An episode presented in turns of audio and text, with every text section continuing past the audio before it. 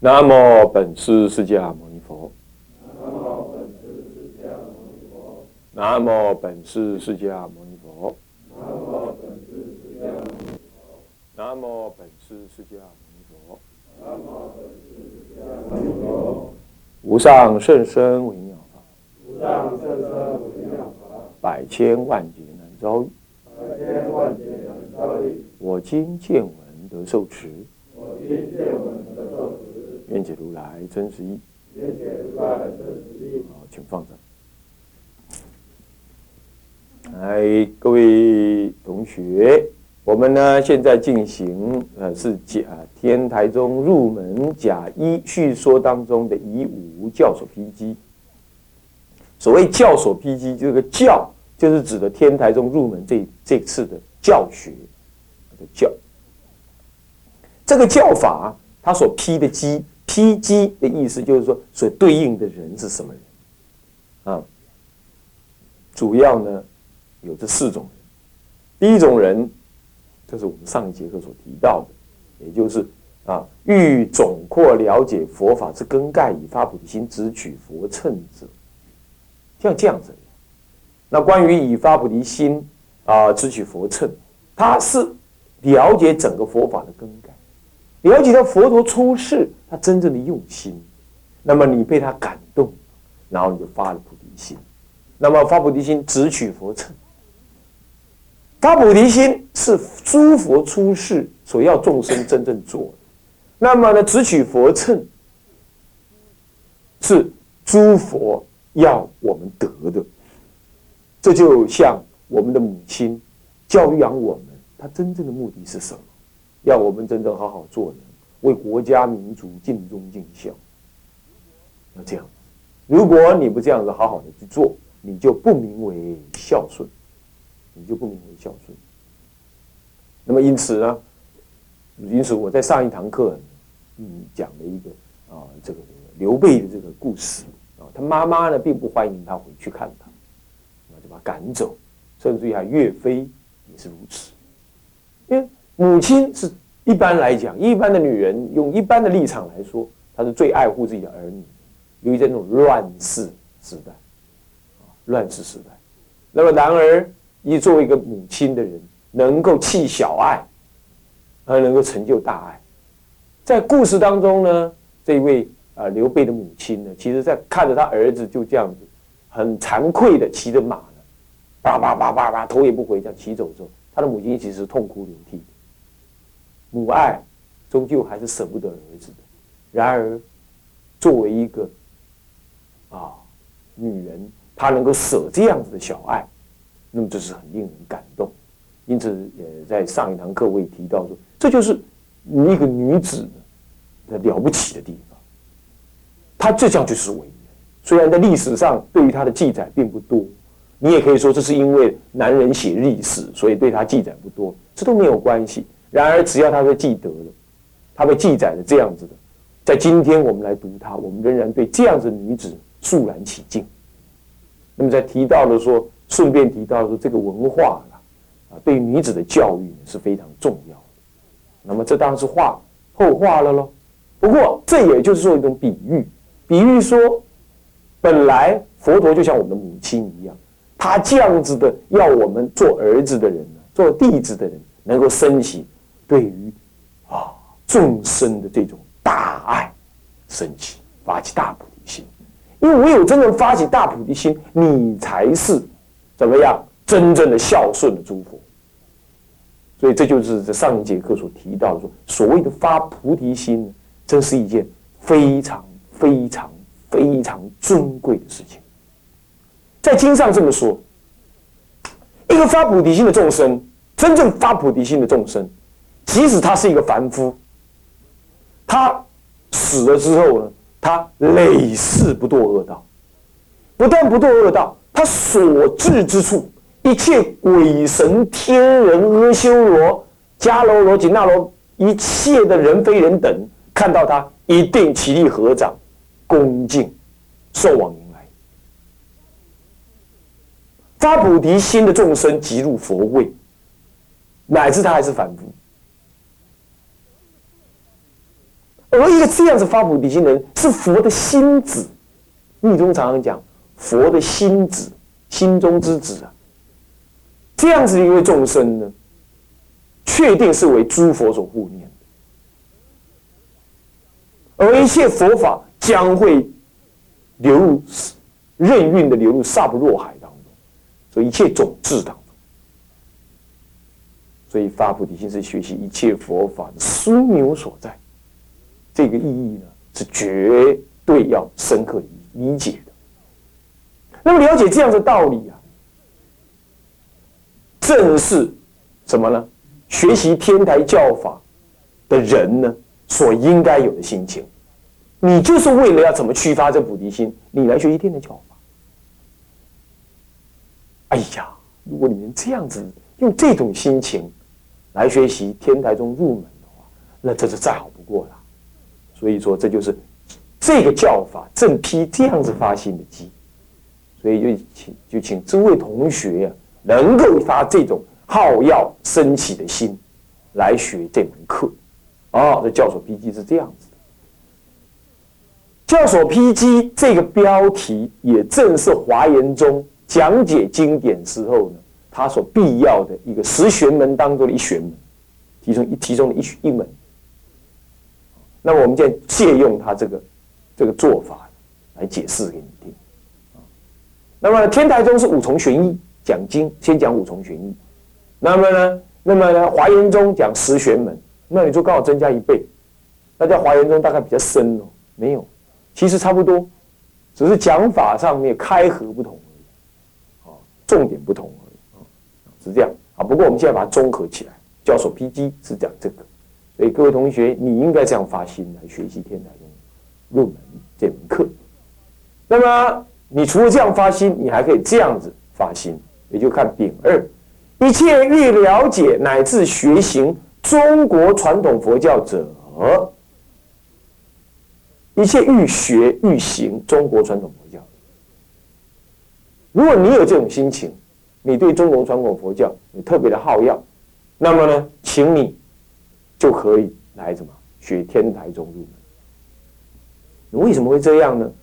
因为我说过了，天台宗是中国人的文化，以中国人的文化为背景，纯粹由中国人自身的理解整整合整理，那么以中国人特有的思想模式来整合了。从印度以来传过来的所有大小乘的教法的总总词、总整、总整理，而且还是第一个这么做成功的教派，做成功的教派。那么因此呢，它既是中国人色彩很浓的，而且跟中国的文化很相契的，很相契。然后呢？然后呢，又是第一个这样发展起来的，所以它对中国人的影响呢非常的深刻。那么，因此你如果要实践中国传统佛教，或者了解学习中国传统佛教，你学习天台宗当然不做他想，最必要的。如果你是这样发心的人，请你好好的来学习天台宗入门这门课。这里头我常常提到中国文化。这四个字“中国文化”这四个字，一定有非常多的人来怀疑。他怀疑什么？他这样怀疑：不对哦，佛陀的佛教是在印度发生的。那么在印度发生，它传到中国来，竟然被中国文化的立场所认知。嗯，这当中一定。搅入的很多不纯的的东西在里头，你讲不好。我要舍中国文化所所参染的那种中国佛教，我要舍它，我要直奔传统佛教最纯味的，这样才对。有没有这个想法？有没有这种想法？我现在问难。我自问自答，有人家这样问难呢？我说说，我这样才对。这说法对不对呢？对一半，对一半，不能说他全错，但绝对也不能说他全对。是不是要对一半？我刚我在上一堂课，我其实我已经讲到了，没有错。我自己也常有时候会嘲弄那些所谓中国佛教的继承者，只知道家法，不知道佛法这个事情，是吧？我也我自己也会说这样子是不对。呃，很显然，那也是中国人佛教之后的什么的形成的特质嘛。当然这样不行，当然这样子不行。这确实在中国文化影响底下的佛教，确实是有变质的某一种存在可能。事实也绝也绝对是这样。所以，我们今天继承乃至学习中国传统佛教，并不是盲目的什么呀，盲目的什么呀，把它转移移植回来。哦，以前古人这么说，确定全部都是对，全部都是好。我可没这么说。不要讲远的了，就对三坛大戒，我们也会有意见。哪里有戒，哪里有三坛戒能够一口气传下来的？当然也不行。可是没办法，那是中国人的因缘，目前还是这样，懂意思吗？所以连戒律的传传戒本来也不必要如此。佛陀本来的意思也不是这样，三坛戒不能一起传的。可是因为如此嘛，中国目前的出家人生态是如此，你就暂缓嘛。然而我们必须心里清楚，这点我也充分的表达了我的意见。所以说，我中国文化底下所产生的佛教认知，是不是会有点问题呢？在某种程度上，我们确实要有点小心。我承认。然而，然而。我可以肯定的告诉各位，瑕不掩瑜，属于文化底下所影响的中中国佛教呢，对于佛教本身的损害，其实相当小。为什么？有两个原因。第一个原因，佛法本来就是觉悟之法，而觉悟本来就不受限于文化所影响，并不是说你是中国人吃中国饭吃大米饭的。啊，然后自己煮饭吃的，你就不能觉悟。你觉悟出来的东西就会跟佛陀那种用托钵的，啊哦，那么呢吃面类、面食类的，呃这样子，或者吃肉的，这这个声闻人呢所觉所证悟的空性呢有所不同？没有，嗯，他是卓然独立不群的。不管你是怎么样文化的人，除非你修错了，不然日本人的开悟跟中国人的开悟，哦啊，跟印度人的开悟。只要教理认知，呃不，只要你是开悟，你证得空性，空性等同一位，没有那你的空性跟我的空性。我问你啊，这里有个空间是这样虚空，我手包起来虚空这里，然后你也在，你也你也你也包个虚空在这里，请问我手里的空虚空跟你手里的虚空有没有一样？一样的嘛，证得空性是一样的，它超越一切经验。既然它超越一切经验。你哪个文化都一样，它超越文化经验的，超越文化经验的，这是佛教的本质，本来就这样。再来呢，我们的祖师创宗立派，也不是凭着那些文字在那咬文嚼字把它动起来，他也的确就透过实修。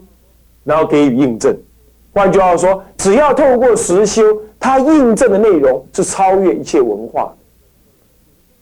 因此，他虽然是中国人，有着中国文化的影响，然而他只他经过实修所证悟的内容，却没有文化的色彩分别。日本人也是，中国人也是，所以你不用担心。中国文化底下所产生的佛教认知有本质上的问题，你不用担心。印度的大比丘们能够修得神通，来去自如，中国人一样有。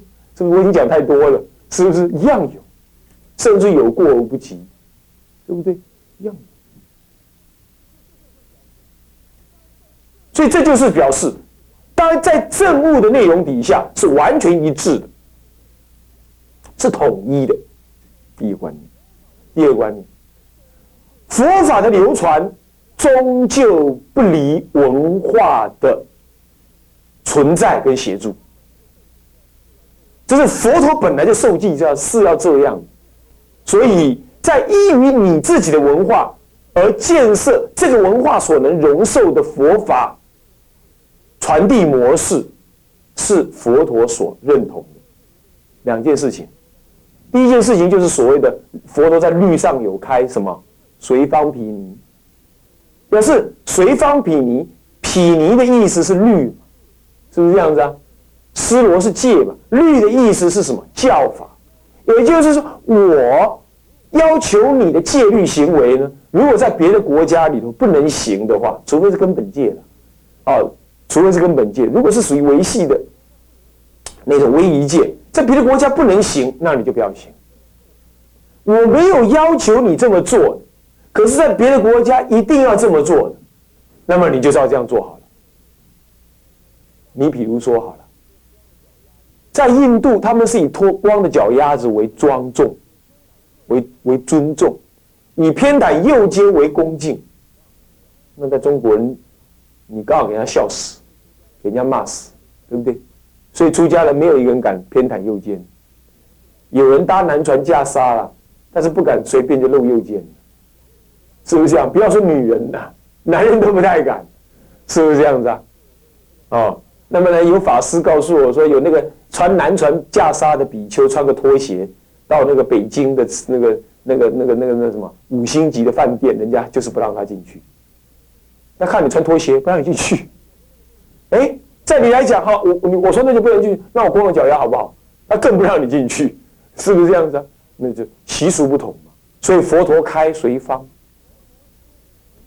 表示说佛陀接的确认同说佛法的流传必须要顾虑每一个国家、民族、地区的风俗习惯的差异性。佛陀本来就这样开始，而佛陀的认知这是不得已而不得不的转变。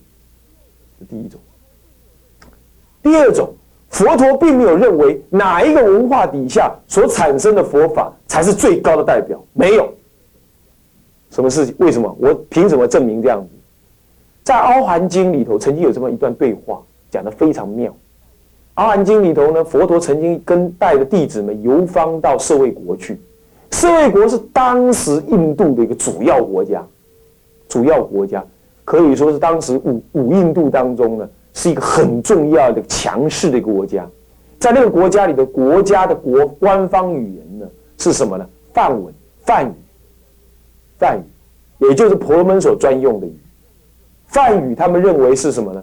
认为是梵天天人将婆罗门生下来，从嘴巴生下来的时候，重新也从嘴里讲出来的话语，他们是最高妙的话。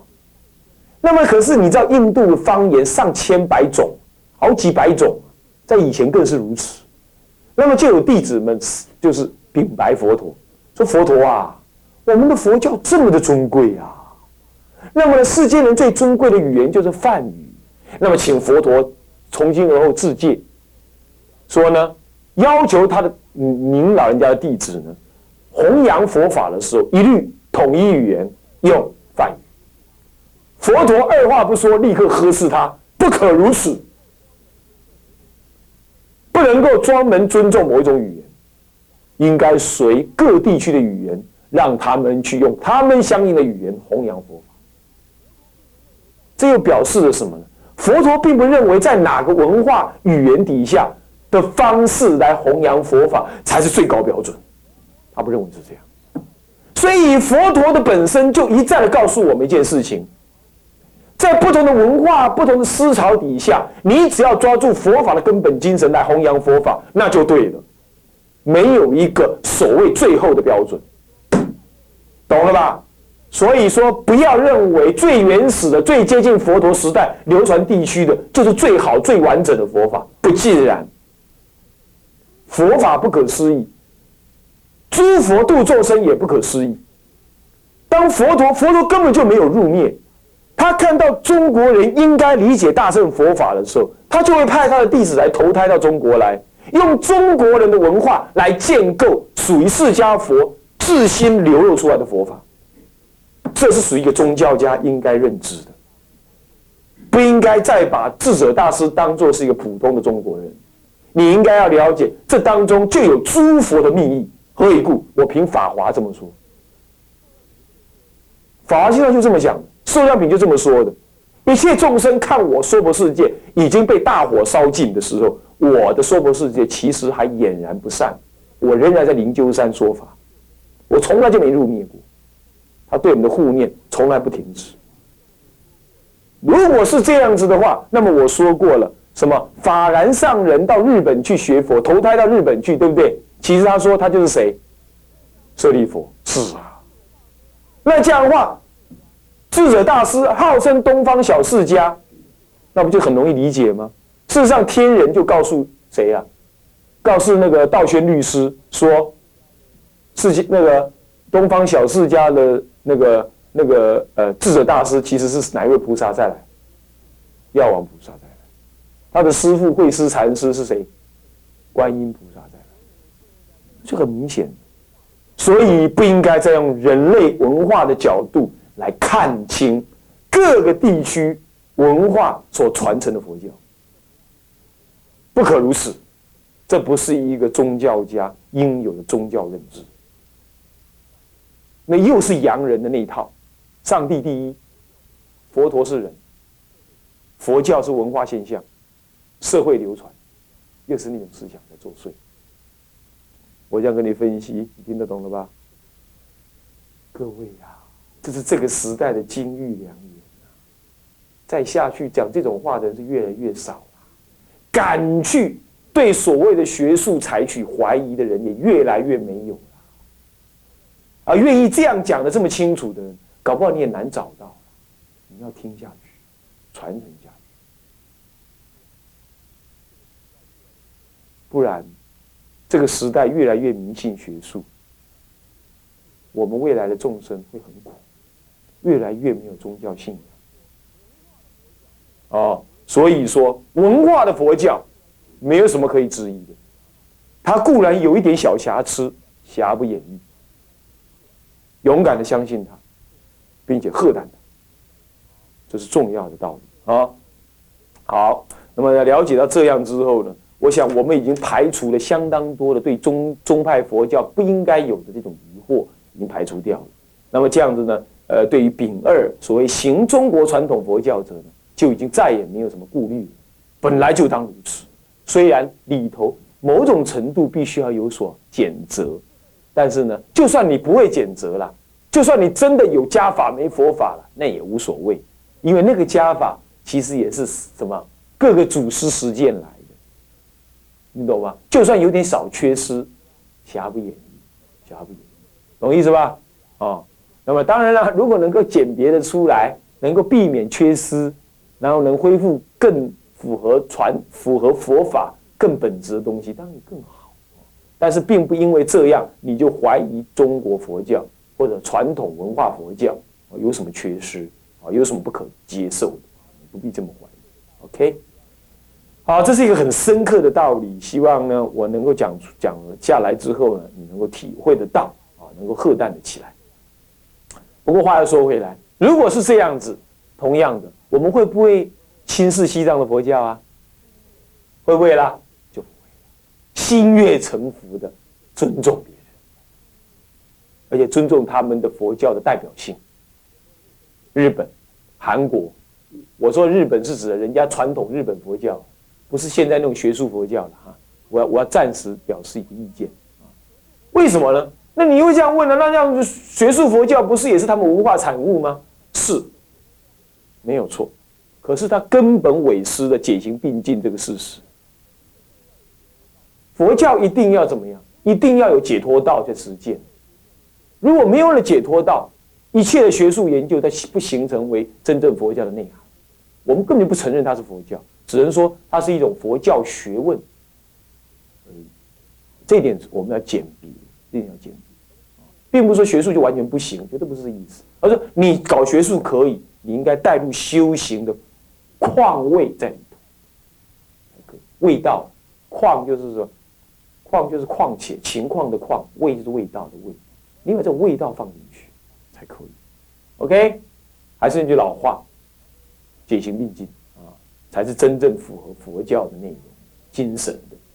OK，那么丙三是什么呢？欲了解乃至学行天台教法者。哦，你更缩小范围，你就是对天台好要，那当然你应该学习天台教法，是不是啊？啊，那没话讲，你是有这种机呀，你有这个机，那么你就感得这样的教学啊。再来丙四是什么？欲生化学行，生化的来学来行自己所依的法门，比如你参禅喽，学习华严宗哦，那么学密宗喽，你觉得天台教法非常好。我百害，你知道不？那是维他命，综合维他命，对你来讲这是综合维他命。你吃了之后我百害，会增强功力。嗯，所以说这个，这样懂不懂意思啊？啊，好，那么这就是你应该有这四种发心当中的一种。任何人要学习这个入门课程，你应该是四种心中的一种。这个也讲完了啊，最后一颗。哎，续分的最后一课，总算进到最后一课了啊！这一课呢，说起来蛮精彩，五重玄义。本来啊，不必讲的那么累。五重玄义是人家天台宗在讲经的时候，哪一部经拿下来就是要讲五重玄义。什么叫五重玄义？重就是五次的意思，五层的意思。玄有两个意思，玄坛。悬悬在天空那个玄，哎，第二个有什么深刻？虚有有什么？有虚有有玄坛，有深刻这两个意思，所以用那个悬字，干脆用这个悬字。有人呐把它写成这个悬在半空中的悬那是他不了解，人家这个悬有两种意思，这个悬不只是悬在前的那个意思。玄坛那个玄呢？悬在半空中那个玄那个字啊，那个字那个玄会不会写啊？会不会写啊？啊，那个玄是指的在前面的意思。玄坛是指什么？之前的叙说、叙分？是玄谈。但是这个玄义的玄字的意思不只是玄谈而已，它还有一个意思是深刻的意思。人家说玄妙。真玄妙，有无？有真玄妙，你玄妙，玄妙。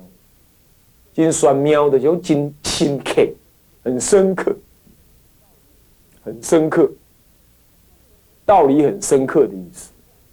所以五重玄义有说，我讲在之前，我讲解这部经之前，我所要做一个鸟瞰性的理解，这叫做玄谈。